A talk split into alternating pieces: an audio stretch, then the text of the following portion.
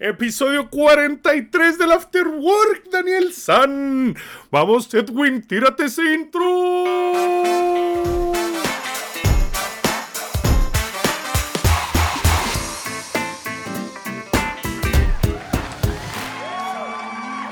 Bravo, bravo, bravo, bravo. Buenas, buenas, buenas, buenas. Bravo. Manada hermosa de mediocres amigos y amigas. ¿Cómo están? ¿Cómo les ha ido? ¿Cómo estás? Bien, bien, bien, hermano. ¿Cómo estás tú el día de hoy? Este, Marica, este, bien. aquí ya es domingo. ¿Allá ya es domingo? Qué horror. Aquí es domingo, mingo. Bueno, y Domingo. los que nos están escuchando también. ¿Qué tal te trata el día por allá? Aquí hace escasa hora, hace una hora, eh, hubo un terremoto de 7.1 Ah, sí, que supe, me supe. sacudió bastante las pantaletas.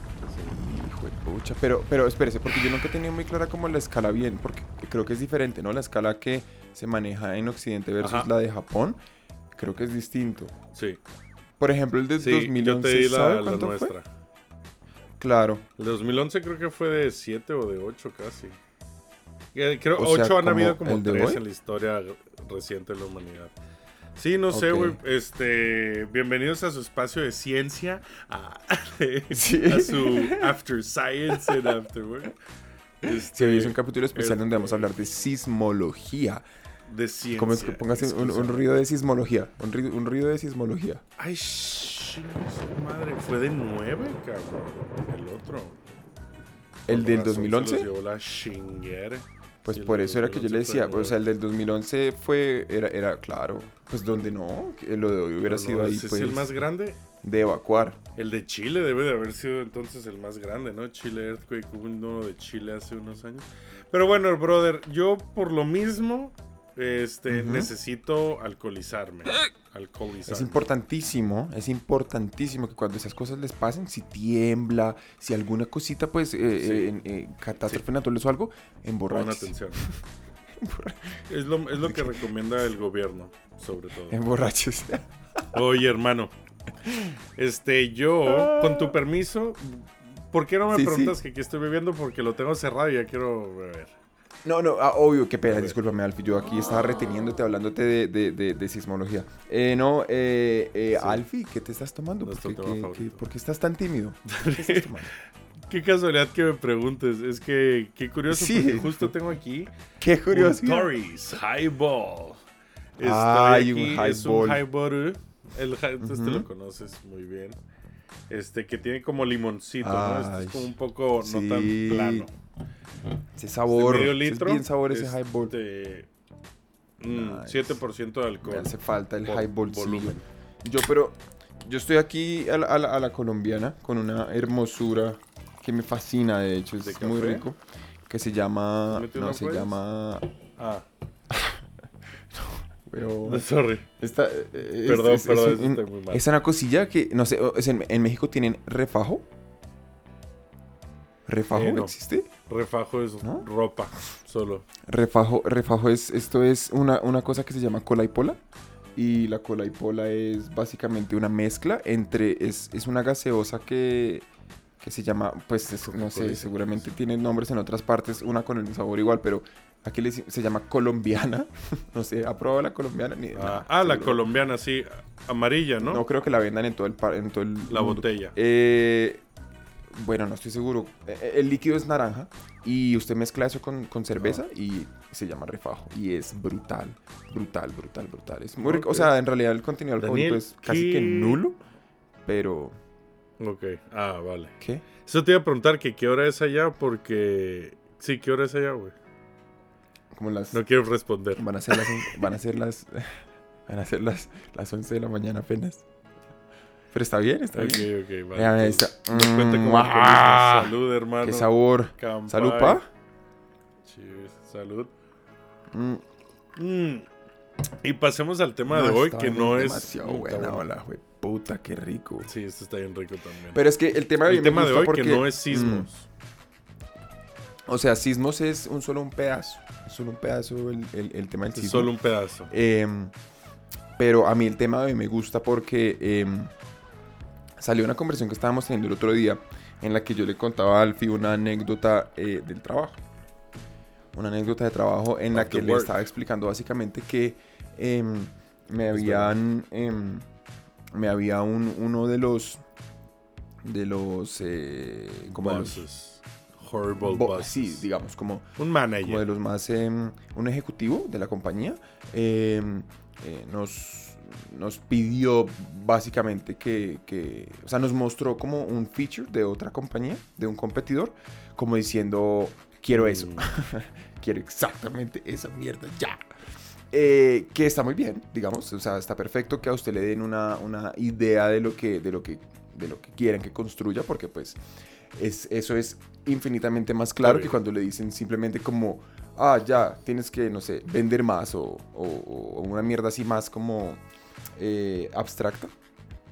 eh, donde no, no, no hay tanta visión de cómo llegar allá o algo así.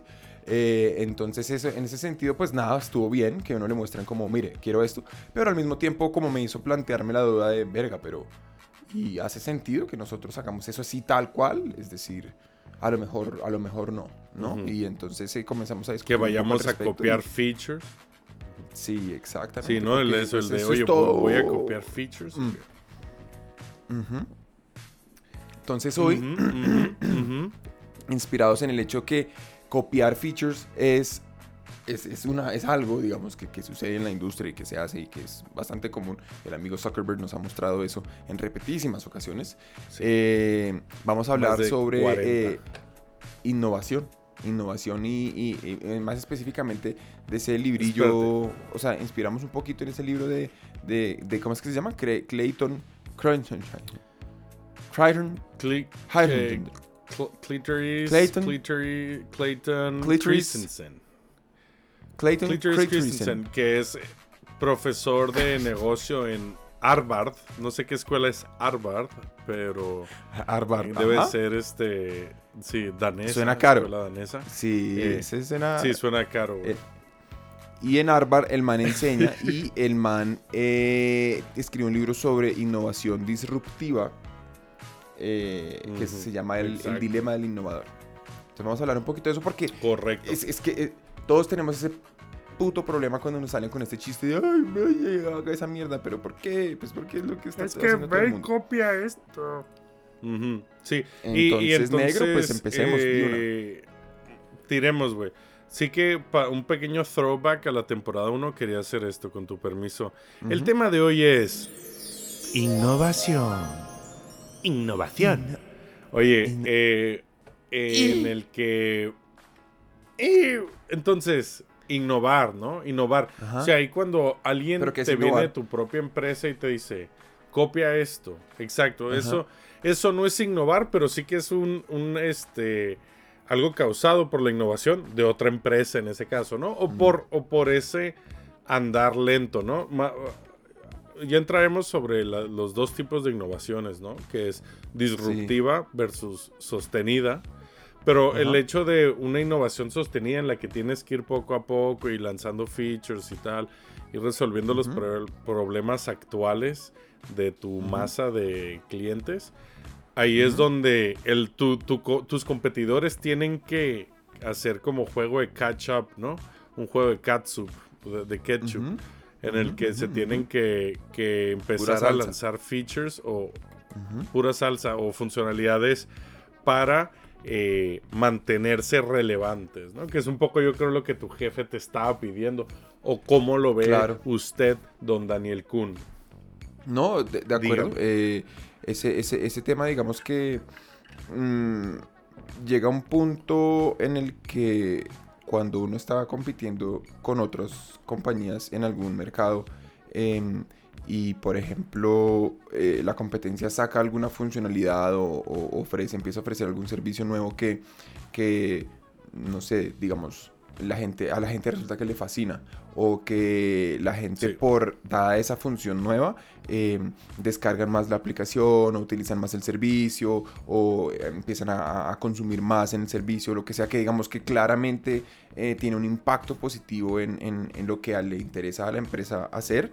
em, es muy difícil como competidor llegar y decir, uy, no, eh, estamos perfectos como estamos, no tenemos que hacer eso mismo, eh, sigamos más bien en lo que estábamos nosotros. Es muy difícil hacer eso porque, pues porque usted eh, tiene como en teoría la, la, la evidencia así pues fehaciente en su cara de que al otro man sí le funcionó. cara Entonces, como, sí, total. Y, y, y, y, toda la habladuría que hay alrededor de eso, ¿no? Porque, pues, digamos, cuando estamos hablando de empresas grandes, entonces, no sé, supóngase que es un caso por allá, eh, marica, no sé, Apple y eh, Sony. Pues, digamos, antes cuando, cuando la competencia, digamos, en, en como en celulares y eso era más cuando en realidad había competencia hoy en día pues ya o sea Sony ni siquiera existe en ese sentido. O sea usted no es top of mind para nada.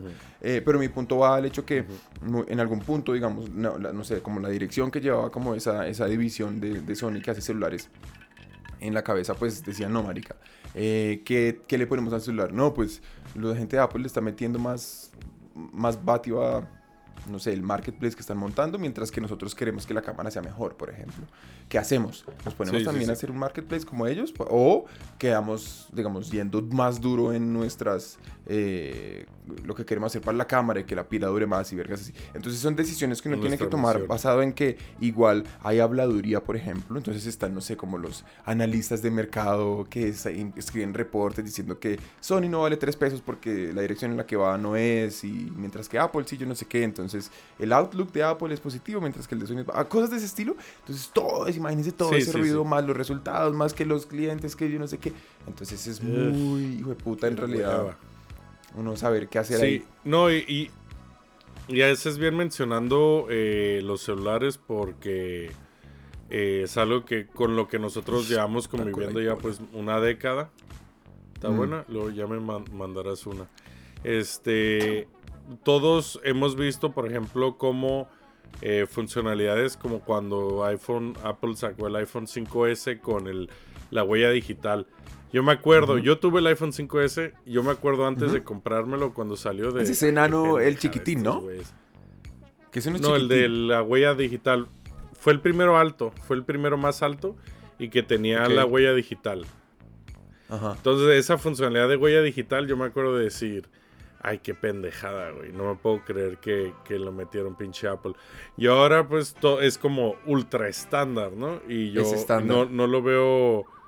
Sí, no lo veo. Eh, no me veo no teniéndola en el celular, pues. lo eh, acostumbraron. Y eso es una tontería. Exacto. Me acostumbraron y además eso me probó ser cierto. porque era, era, era, era, era. Ahorita usted habló un poquito de, de como los tipos de innovación, la disruptiva versus la sostenida. Y me parece que en ese sentido la, la huella esa, por ejemplo, es, se, se, configura como una función que en realidad le está, está como adelantada, era adelantada al, al, entendimiento que tenía el usuario del problema que se estaba intentando resolver.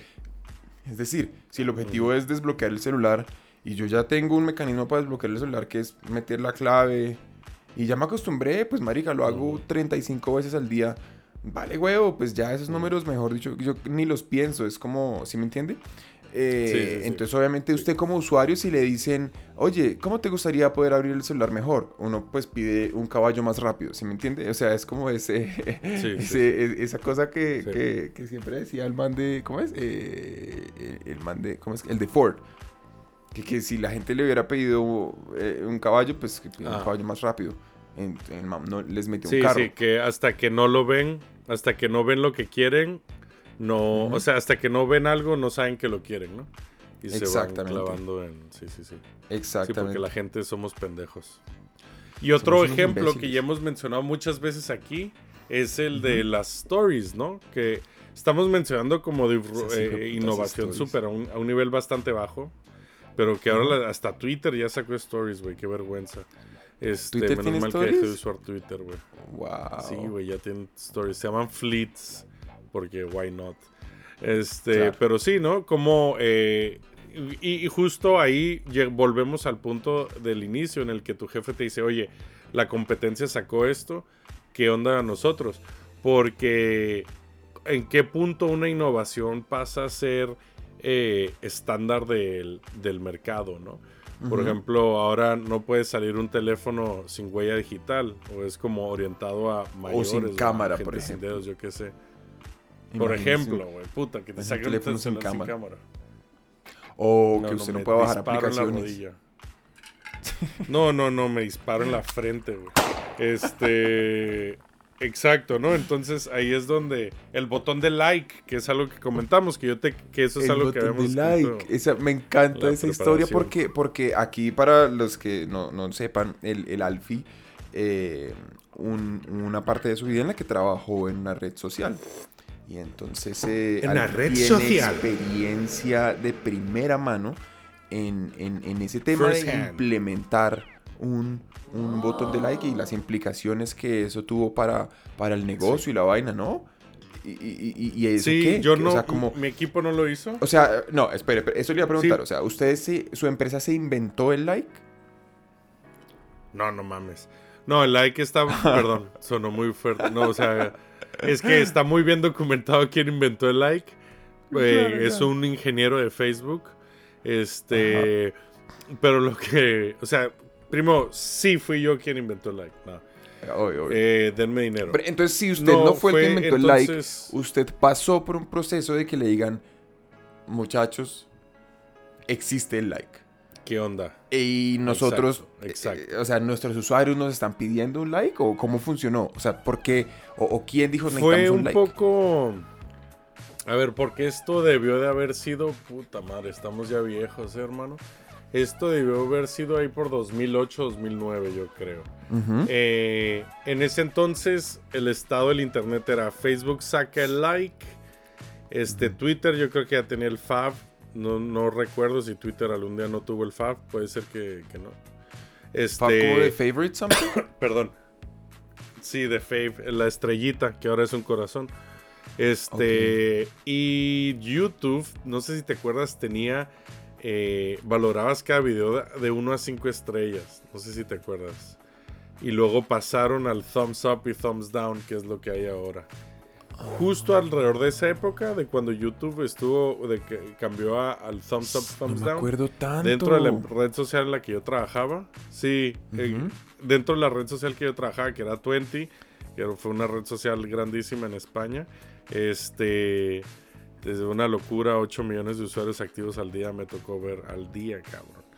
En un país de Wow. 45 millones. Pero bueno, este. mm, eh, entonces, a- eh, ah, Cuando a mí llegó la conversación a mí, obviamente la conversación ahora ha empezado en esferas más altas. Mi equipo no es el que lo desarrolló para nada. Yo estaba trabajando en otra cosa, estaba trabajando en apps en ese entonces. Igual fue 2008 ¿eh? o 2007, qué loco. Entonces, em, eh, llegó la pregunta de, oye, está el like de Facebook. A todos nos encanta como usuarios, que yo creo que por ahí deben de venir los tiros de tu manager, del manager o VP que mencionas, Mm, en el mm. que dice, es que, ay, güey, es que esto me gusta, es que lo uso, es que, fuck, lo quiero tener yo. güey". Pero entonces internamente la conversación era más de cómo lo hacemos sin que se note que lo estamos copiando directamente, ¿no? Entonces, Ah. 20 estaba principalmente en español, o sea, se tradujo pero más tarde, o en idiomas de. España. Este, y entonces la pregunta era, pues, ¿qué va a decir like? ¿Qué va a decir me gusta? ¿Qué va a decir mola? Que era lo que se consideró y que la intrahistoria, si alguien de España interesado además, era que, que se iba a llamar mola. De hecho, todo el código hacía referencia a, a que algo podía ser molable, ¿no? Porque así es como, como se usan las interfaces ahí. Entonces, O sea, mo- sí, molar, molar que- es bueno, ¿no? Es como que está bien. o sea, molar es bueno, es como tú molas un huevo, tío. Molas mogollón. Molas Ah, mucho. ok, que algo O sea, mola. Tú eres chévere, sí. Ok. Entonces, ah, me mola. Me mola es me, me gusta, ¿no? Entonces, eh, antes de irnos a, a- a, este anuncios, Ajá. básicamente lo, lo que la decisión final fue de, ok, sí, el like se va a convertir, si no lo es ya, en un estándar de la industria. Y como red social, no tener like te hace ver eh, atrasado más que único o especial, que era el miedo que teníamos nosotros. Hey, nosotros somos así, nos van a tachar de vendidos, sí o no, ¿no?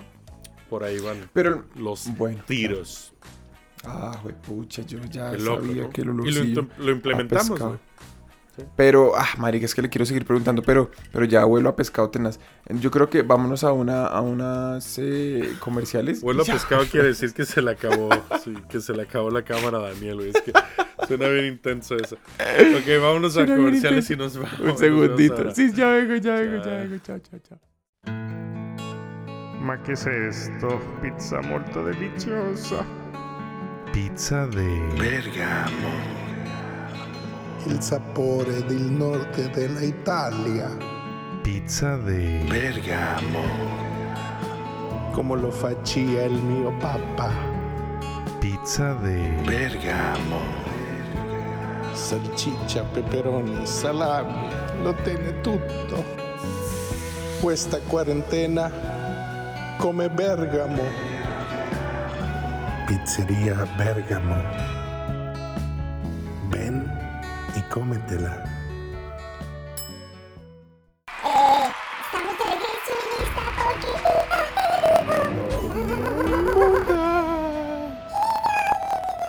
Oye, yo tengo un cambiador de voz y no lo he usado el día de hoy, ¿eh? Oiga, Este, no espere porque ahorita cuando me, cuando, cuando me llegó el olor así profundo, profundo a pescado que yo siempre manejo, eh, No usted estaba comentando eso. algo muy interesante. ¿Qué se- qué es Gracias, gracias. Ah, ya, ya. Eh, Es no, usted estaba comentando algo que me pareció, que me pareció muy interesante y quería preguntarle y es, eh, eh, usted estaba mencionando que parte de la conversación cuando estaban hablando de si copiaron o ese feature era eh, como la percepción que iban a tener los usuarios de, ah, estos manes son unos copiones o... eh, y, eh, digamos, son unos copiones y por ende, entonces, digamos, el producto que ellos ofrecen, el servicio, pues no es tan único, sino es más como ya, o sea, se, ¿cómo se dice? O sea, se, eh, se prostituyeron al dinero Se y entonces Sí. sí, se vendieron y entonces metieron esto porque si no lo tienen, entonces les da miedo que los usuarios se vayan al otro donde sí está. Pero fíjese que al mismo tiempo con un tema, eh, y más específicamente con un tema como lo es un- un- una plataforma, en últimas, una red social, es un lugar de encuentro para personas que tienen algo en común. Eh, y pareciera ser que en esa época eh, 20 era muy, eh, no sé, pues no sé qué tan popular fuera 20 en otros países, pero parece ser Sí. por lo que usted menciona que era eh, muy como, nada, es en España, eh, entonces digamos como ese Ujú. común denominador era muy, tal vez como el hecho que era el mismo país y la vaina, el mismo idioma, eh, entonces al fin y al cabo, eh, no sé qué tanto como, como miedo había o, o- o cuál es su opinión con respecto al hecho que, listo, la percepción es si no metemos el like, entonces Facebook nos domina acá, porque al fin y al cabo esa transición toma tiempo. Los, los efectos de, de- Sí. de red, de que, o sea, yo voy a, a- a tal red social porque allá están mis amigos. Si no, pues que uno no va a llegar solo Sí. con un marica y... Entonces, eh, no sé, eso, ¿qué, qué Es cierto. Eh, y, y es buena pregunta porque mm, nadie se cambia de red social porque ah, esta, en esta puedo dar likes y en esta, En esta no. puedo dar likes, Es claro. precisamente lo que dices. Ajá. Ajá. Entonces, y si no están mis amigos, si no hay eh, fotos de mis miedo- amigos, ¿a qué le voy a dar like, no? Es como, oh, puedo dar like, pero y que me Claro. vale verga porque ¿a qué le doy like? Claro, el miedo ahí era más a, a una percepción, o, o sea, qué podrían pensar los usuarios. Que yo creo que estaba un poco basada en que el equipo en general éramos bastante jóvenes. Yo creo que, por ejemplo, veo lo que Mark Zuckerberg hizo con, con Instagram y los stories que le copiaron a Snapchat, la historia que tú y yo hemos Ujú. escuchado muchas veces y le hemos hablado personalmente bastantes veces. Sí. Y para mí esa es más la actitud, pues el de, hey, güey, cópialo, fuck it. Eh, sí te critican, pero pues los usuarios critican todo, ¿no, güey? Cambias de diseño Claro. y te lo critican. Cambias el color, el font y todo lo van a criticar y luego se, se borra. Fíjate, Se cuando salió acostumbra. Instagram con los stories, sí, eh, todos los criticábamos. Y ahora me encanta la pinche feature, güey. No dejo de usarla. En la cuenta del Afterboard también subimos cada tontería, güey. A veces que, Claro. que nos la deberían Claro, de banear, claro. pero, pero es muy gracioso, ¿no? Entonces, eh, sí, iba por ahí el miedo, iba no, no tanto por eso. Yo creo que la clave, y ahí está la clave, Daniel San, es que deberías de, si quieres copiar algo, pues lo, lo- eh, el mínimo eh, ¿cómo decirlo? Lo, lo mínimo es que debe de estar alineado con tu misión y visión ¿no? de empresa. Entonces, si me Mm. dijeras, Facebook está empezando a vender libros en Internet, versus Facebook puso una función social clásica, o sea, muy clave para una red social, pues hombre, ahí es una de las dos y tiene sentido que copiemos, ¿no? Que ahí es igual la Claro, pregunta que- usted que como red social. en tu conversación. Sí, de acuerdo, de acuerdo, de acuerdo. Sí, que, porque al fin y al cabo, eh, si, si ese copiemos tal feature o tal otro feature de un competidor, eh, no es simplemente porque, o sea, confieso que ahorita la razón en la que usted explicó cómo, no la razón, la forma en la que, en la que al parecer se comunicó en, en ese momento en 20 que necesitaban el like, y es porque seguramente en, en alguna esfera eh, algún alguien con digamos con, con el poder de decisión de decir vamos a canalizar recursos dentro de la empresa para implementar esa mierda por más gigante el cambio que sea eh, eh, y la motivación es ah es que lo usé como usuario soy fui usuario de ese otro servicio durante un tiempo un momento lo que sea y me encantó necesitamos esta mierda ya o sea lo quiero tener en el mío eh, se vuelve muy como, como una eh, intuición, ¿no? Como un hunch ahí de, de- de esa persona que sencillamente tiene el poder de ejecución eh, como, como la autoridad dentro de la compañía de decir, vamos a hacer esta mierda. Y entonces ahí es donde me preocupa un poco, honestamente hablando, me preocupa un poco en la medida en la que a veces se vuelve muy como, como eh, emocional. La de respuesta. person opinion. Exacto, se vuelve no, no basado en, y no, no siempre tiene que estar basado en data, porque pues justamente aquí es, es, es más difícil eh, cuantificar y predecir eso, dado que, eh, y, y- y bueno, me imagino que ya lo entraremos a hablar, y es la, la diferencia más grandota entre eh, innovación disruptiva, que es esa que, que- que cambia, digamos, un paradigma completamente versus la sostenida, que son como eh, mejoras más marginales, Poco pero poco. digamos, una tras otra, una tras otra, una tras otra, que construyen sobre problemas actuales versus la disruptiva que construye sobre problemas futuros. Entonces ahí lo que me parece como más complicado es, obviamente sobre la in- innovación disruptiva es más difícil tener data que me, que me verifique y que yo pueda estar, ir como a la fija, entre comillas. Hay un componente de salto de fe mucho más grande que en la, en la innovación sostenida, Mm. pero eh, al mismo tiempo se vuelve muy difícil uno, uno digamos, eh, eh, ¿cómo se dice? Como, como tener que, marica, es que es el puto jefe, entonces pues démosle porque pues marica, yo me curo en salud, si yo le hago caso al man, nos va mal y pues no fue culpa mía, fue ese huevón el que, ¿me entiendes? O sea, es como, me parece que ahí es, es un poquito sí, como sí, difícil de manejar esa, esa, esa dicotomía entre yo en realidad no le creo a ese huevón, pero pues ese hijo de puta es el que manda, entonces hagámosle y... y Pues el que manda, Dios. ¿Sí bro. me entiendes?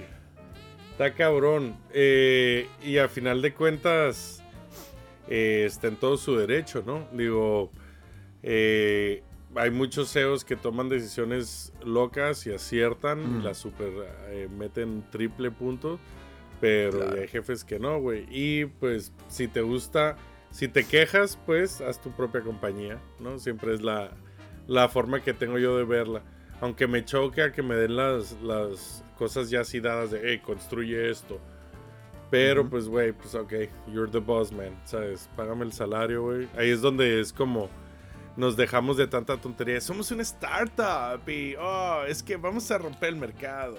Cuéntame. Usted acaba de decir algo que me parece clave, Alfonso de Jesús, ¿Qué? y es el hecho que a usted cuando... Jesús y María. eh, Jesús y María, a usted cuando eh, le dicen, ve hermano, eh, copia este feature, implícitamente lo que le están diciendo es, construya esta solución.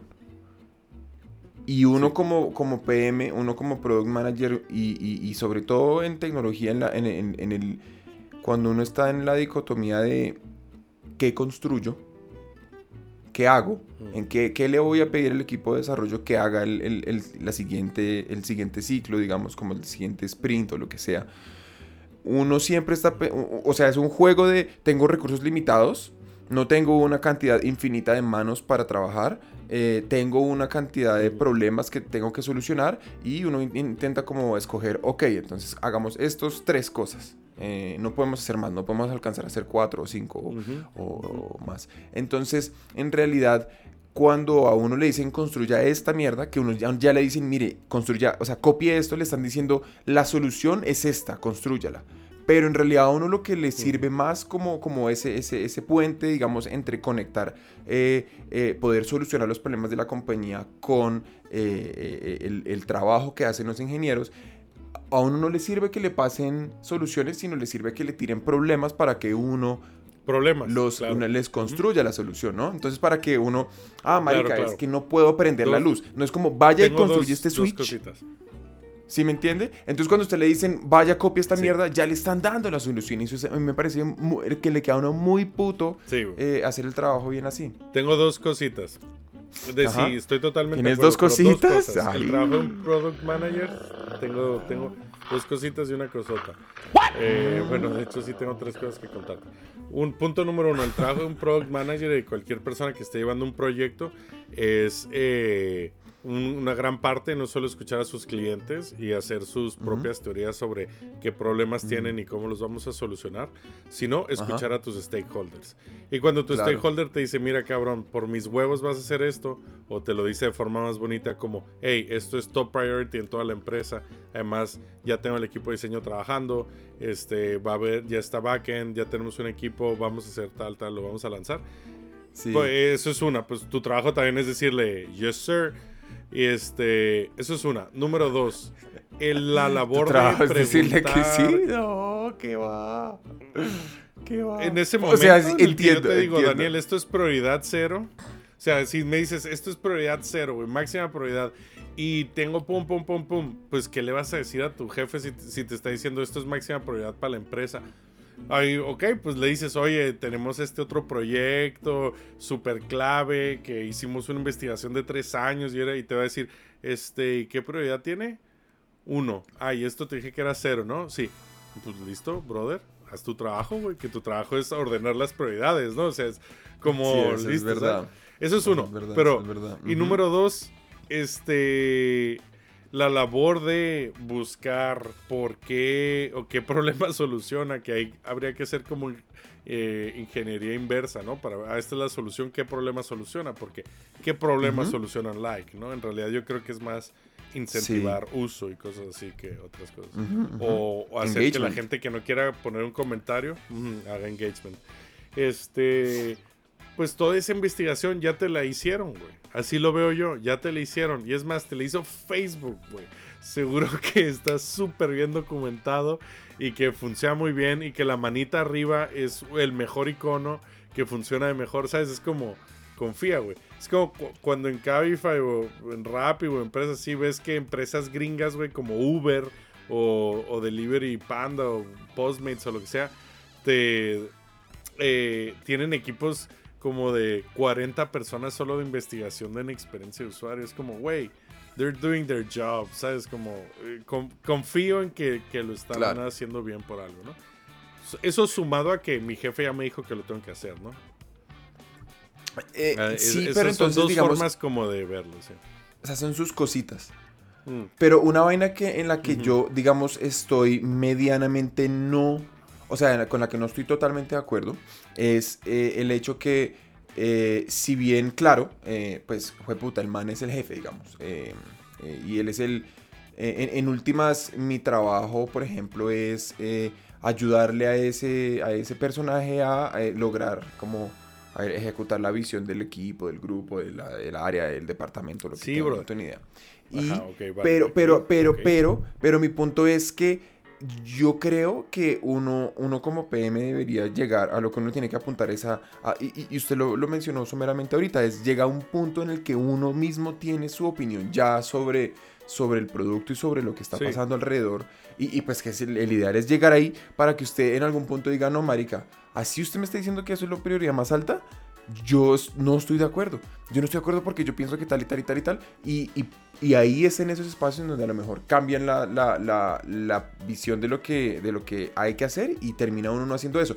¿Por qué? Porque yo, no, yo no creo ciegamente que, digamos, si otra empresa implementó tal feature eh, y porque a esa empresa le esté funcionando, entonces a mí, a, pues digamos, a nuestra empresa nos vaya a funcionar también. No creo. En el caso del like para una red social es, es fácil mirar con retrovisor y decir, ah, sí, el like se volvió un, un fenómeno social eh, de interacción sí, pues entre seres humanos incluso eh, offline. Eh, hay, o sea, uno, uno, no sé, marica, uno también Cuando le dices a alguien, le dice- like. le dice like. Like. ¿Sí me entiende? Sí, sí. Sí, me entiende, o sea, literal. O sea, es charro, pero es verdad. Nos volvimos súper idiotas.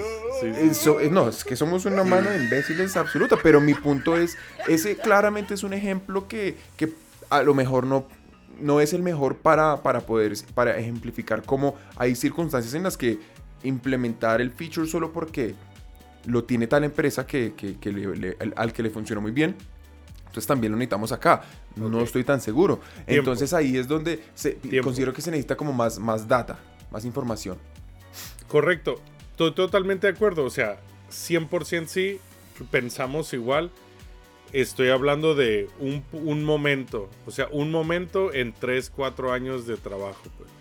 No, eh, si es así todos los días, que sí me ha tocado trabajar en una empresa que sea routers, que, que las ideas venían solo del CEO. todo. Sí, sí, que las ideas venían solo del CEO y que era como, güey, nosotros no sabemos pensar, aquí no hay nadie preguntándose qué problemas tienen los usuarios, pero cuando me vienen y tal, e- en el caso de Like es un desarrollo corto, pues no, no estamos hablando de montar una infraestructura bastante grande, sí, pues hay que Ujú. actualizar absolutamente todo el website porque todo se puede hacer Like, ¿no? Y la base de datos, etcétera. Ujú, Pero en ese caso era un como un eh, pues, muy poco gamble, ¿no? Muy poco este ¿cómo se dice? Una apuesta había muy, tanto muy riesgo, barata. Mm. Exacto. Ahora si me dices, güey, vamos a cambiar mañana pasamos de ser una red social a, a ser una plataforma de podcasts, pues güey, seguramente tendré algo que decir. Ahora, esto no quita Claro. que tú como product manager puedas decirle, ¿sabes qué, güey? Yo creo por esto y por esto, por esto, y si puedes presentar números mejor, creo que es una mala idea. Por supuesto que eso siempre. Si te lo dicen todos los días, renuncia a ese trabajo, güey, no haces falta. güey. Sí. o sea, si todos los días te están poniendo las prioridades cero, sí. No, y, y- y Eh, si todos los uh. días le tiran solo soluciones, quiero que construya esta mierda en específico. No quiero que piense. Exacto.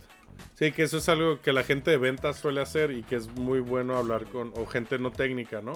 Oye, dime mejor tu problema, ¿no? Es la clásica conversación de producto con ventas, que es como, Total. oye, dime tu problema, no la solución, ¿no? Ujú. Pero bueno, en sí, ese sí, total, total, total. Oye, brother. Que eso, allá, allá es donde va el tema, ¿no? Es decir, si uno en realidad se, se casa solamente a, a- a construir lo que hacen los demás, pues uno en realidad no está solucionando los problemas de los usuarios, sino que les está dando vainas que los usuarios de otro lado tienen. Entonces es Claro, como, claro, claro. a lo mejor no es lo que necesitan. que pasando, un- volviendo a- al tema de, del Innovator's Dilemma, de- del Sí. dilema del innovador, el libro que comentábamos, mencionaste, ¿no? Re- resolver problemas. Sí. Cli- Clitoris Henderson. Mencionabas Henderson. tú eh, resolver los problemas del, del cliente, ¿no? Y justo de eso trata ese libro, ¿no? Como la, la innovación sostenida resuelve los problemas actuales del cliente, ¿no? Mm, Entonces, Mm. te- y, y, y el general libro lo que dice es cómo las grandes empresas pueden fallar o, o, ah, están casi destinadas a fallar el 100% de las empresas grandes, ¿no? ¿Qué empresa ha durado más de 400 años, ¿no? Por, por poner un ejemplo, ¿no? O, o esta superempresa, la holandesa East Dutch India, no sé cómo se llamaba, que fue la empresa más grande del mundo, incluso a, a valoración actual. Eh, pues está en la mierda, ¿no? Ya no existe, ¿no? Y mencionaba esto, ¿no? Entonces nosotros estamos hablando de la innovación sostenida, pero luego Sí. viene la innovación disruptiva, ¿no? Sí. R- Am I right or am I wrong? Estoy en lo correcto. Sí, sí, estás en lo correcto, Alfie. Pero, pero, y, y por ejemplo, Sí. ¿Cómo es, qué es, pero qué es innovación disruptiva? O sea, ¿qué significa la esa innovación disruptiva era lo que yo quería que me dijeras tú, güey. Ah, yo le digo, no, listo. que Yo, yo- yo trato de, yo trato de decir lo que es. Yo no, yo no sé nada igual, pero pues, yo, o sea, lo que me parece a mí, eh, pues, yo me leí ese Sí. libro hace años ya, la verdad. eh, es Siglos, cuando es un cambio, eh, es decir, es la introducción de una tecnología o de una solución que hace que usted como usuario ya no necesita lo que usa actualmente, sino que usted en realidad usa otra cosa que le soluciona un problema, digamos, antes del problema que tenía, eh, que, le, que le solucionaba como la, la- la opción vieja.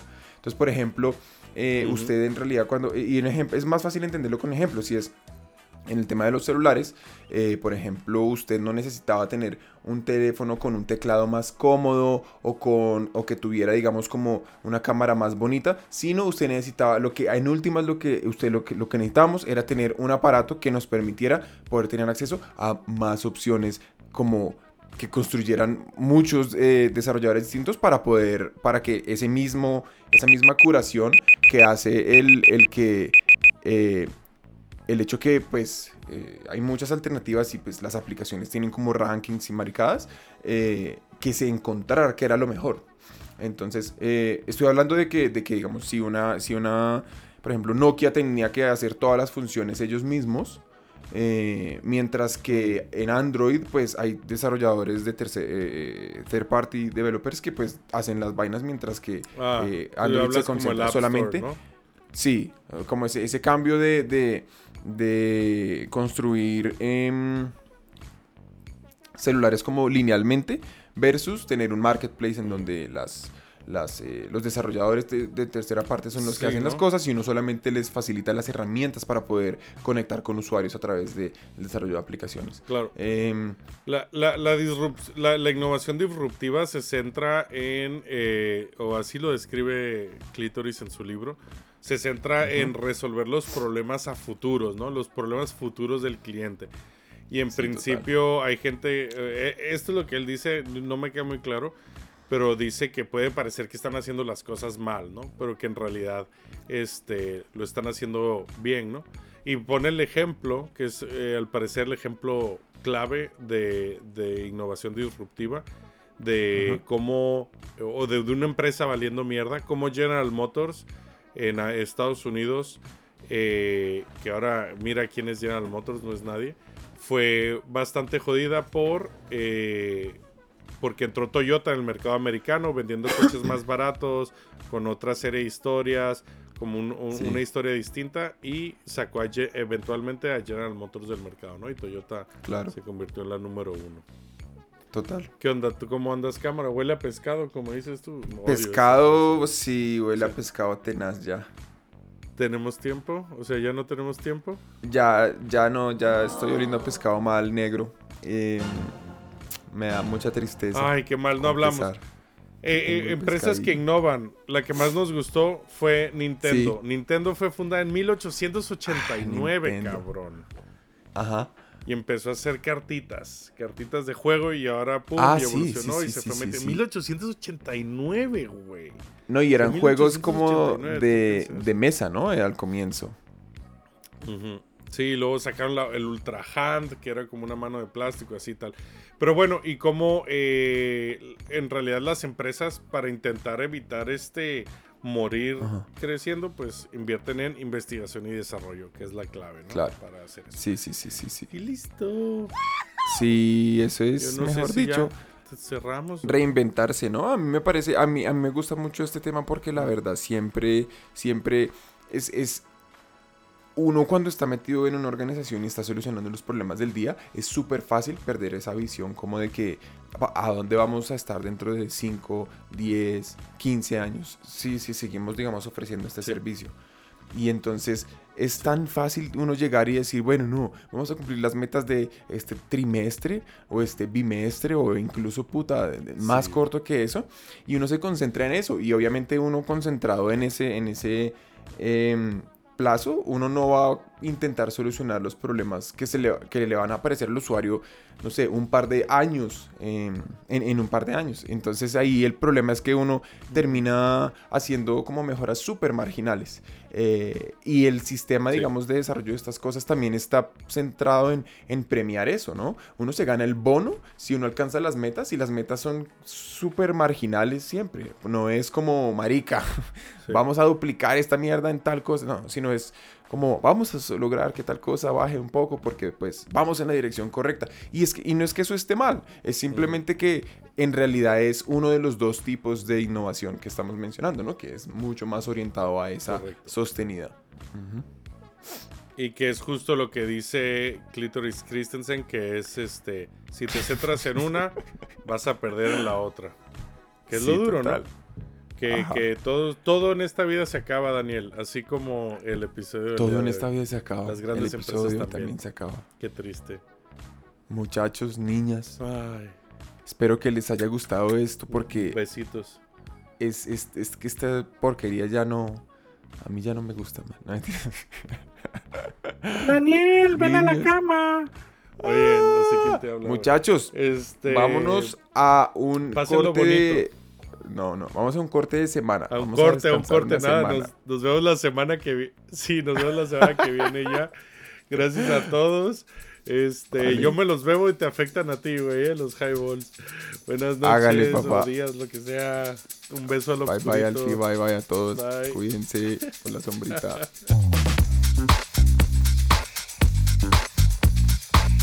Hemos llegado al final de otra entrega de After Work en español. Si te ha gustado el episodio de hoy, te agradeceríamos que nos siguieras en redes sociales y le enseñes a tus amigos cómo suscribirse. Para tener los documentos usados como soporte para el episodio de hoy, ver información sobre Alfonso y Daniel, entra a nuestra página web afterworkenespañol.com. Para patrocinar el podcast, puedes firmar un documento cediéndonos el premio completito de la lotería si llegases a ganártela. O puedes unirte a nuestro Patreon donde podrás contribuir directamente y ayudar a la creación de más episodios como este.